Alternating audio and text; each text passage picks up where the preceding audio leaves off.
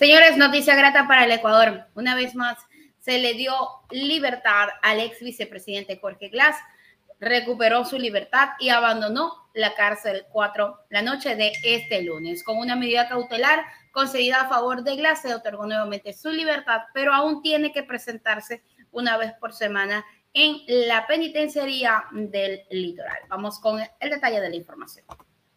Vicepresidente de la República, Jorge Glass, recuperó su libertad tras una medida cautelar autónoma presentada por Cristian Stanley Palacio Zambrano. El exmandatario salió de este centro de detención entre decenas de seguidores que lo acompañaron al momento de su liberación.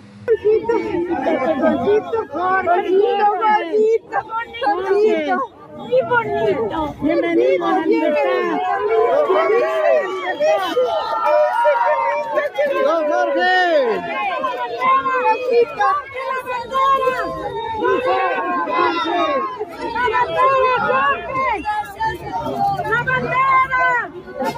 Gracias a Dios. El juez penal de Santo Domingo, Emerson Curipayo, dictó la medida sustitutiva a la prisión por lo que dispuso que Glass, quien se encontraba en la cárcel 4 de Quito, se presente una vez por semana en la penitenciaría del litoral. Además, el operador de justicia giró la boleta de excarcelación a favor de Glass y dispuso, entre otras medidas, que no puede salir del país. La defensa de Glass, conformada por varios abogados, se mostró sorprendida por esta medida, pues esperaban resultados de la acción que presentaron el pasado viernes 18 de noviembre en la Unidad Judicial Especializada de Garantías Penitenciarias con sede en Quito para que el ex vicepresidente salga libre. La causa en la que se adjuntó un expediente de 1.360 focas, según consta en el proceso, era conocida por la juez Soledad Carmen Manosalva Salazar. Esta acción legal se dio luego de que un tribunal de apelación de la Corte Nacional de Justicia declaró la nulidad del caso Singer, en el que era investigado por presunto peculado.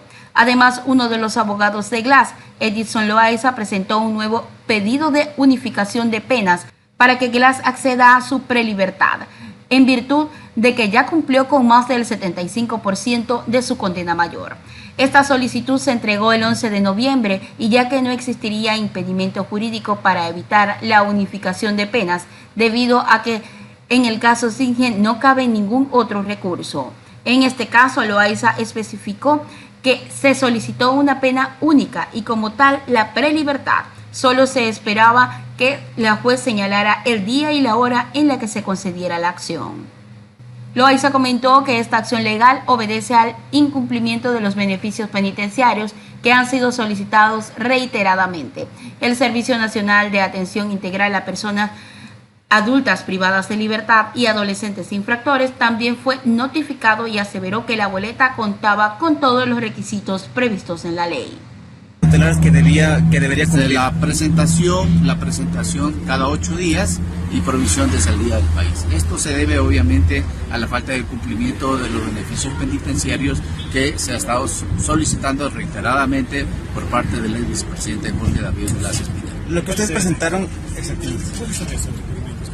No, eh, los requerimientos que se ha pedido anteriormente es la pena única, la prelibertad es lo que se ha pedido. Entonces, en este momento, efectivamente, sí se encuentra en conocimiento de una juez de garantía penitenciaria de Quito que eh, estamos esperando señales día y hora este, para que conozca y resuelva con respecto a la pena única y por el principio de concentración, ahí mismo la prelibertad. ¿Espera que sí salga el día de hoy? Sí, esperamos que salga porque obviamente ya es una orden constitucional de medida cautelar que ha dado la juez, el juez de garantías. ¿El recurso que presentaron es habeas corpus o es... No, no, no de revisión de medidas cautelares. Está establecido en el Código Orgánico de Garantía Constitucional y Control Constitucional, tanto en el artículo 6 como en el artículo 26. ¿Han tenido algún pronunciamiento desde el SNAI? Eh, bueno, eh, eh, no en este momento, el señor director ya tiene la notificación por parte del juez y él está en este momento de pronto poniendo conocimiento del SNAI. ¿Pudo conversar con el señor Glass? ¿Qué le dijo? No, no, él está esperando, está esperando justamente que ya el señor director de la libertad obviamente se pueda trasladar. Ahí está, eso fue mucho más temprano, antes de que realizaran la liberación de Jorge Glass. Eh, justamente el abogado explicaba cuáles eran las medidas que se habían tomado y el por qué él tenía que presentarse periódicamente cada ocho días ante eh, las autoridades en la penitenciaría del litoral. Vamos a ver qué pasa próximamente, pero por fin, una vez más, este, logramos ver una lucecita al final del túnel en temas de justicia en el Ecuador con el tema de Jorge Glass, luego de tantas injusticias cometidas para una persona que simplemente le dio muchísimo al Ecuador en el gobierno de Rafael Correa. Vamos a seguir al pendiente de lo que esté pasando con este caso y por supuesto se los estaremos informando.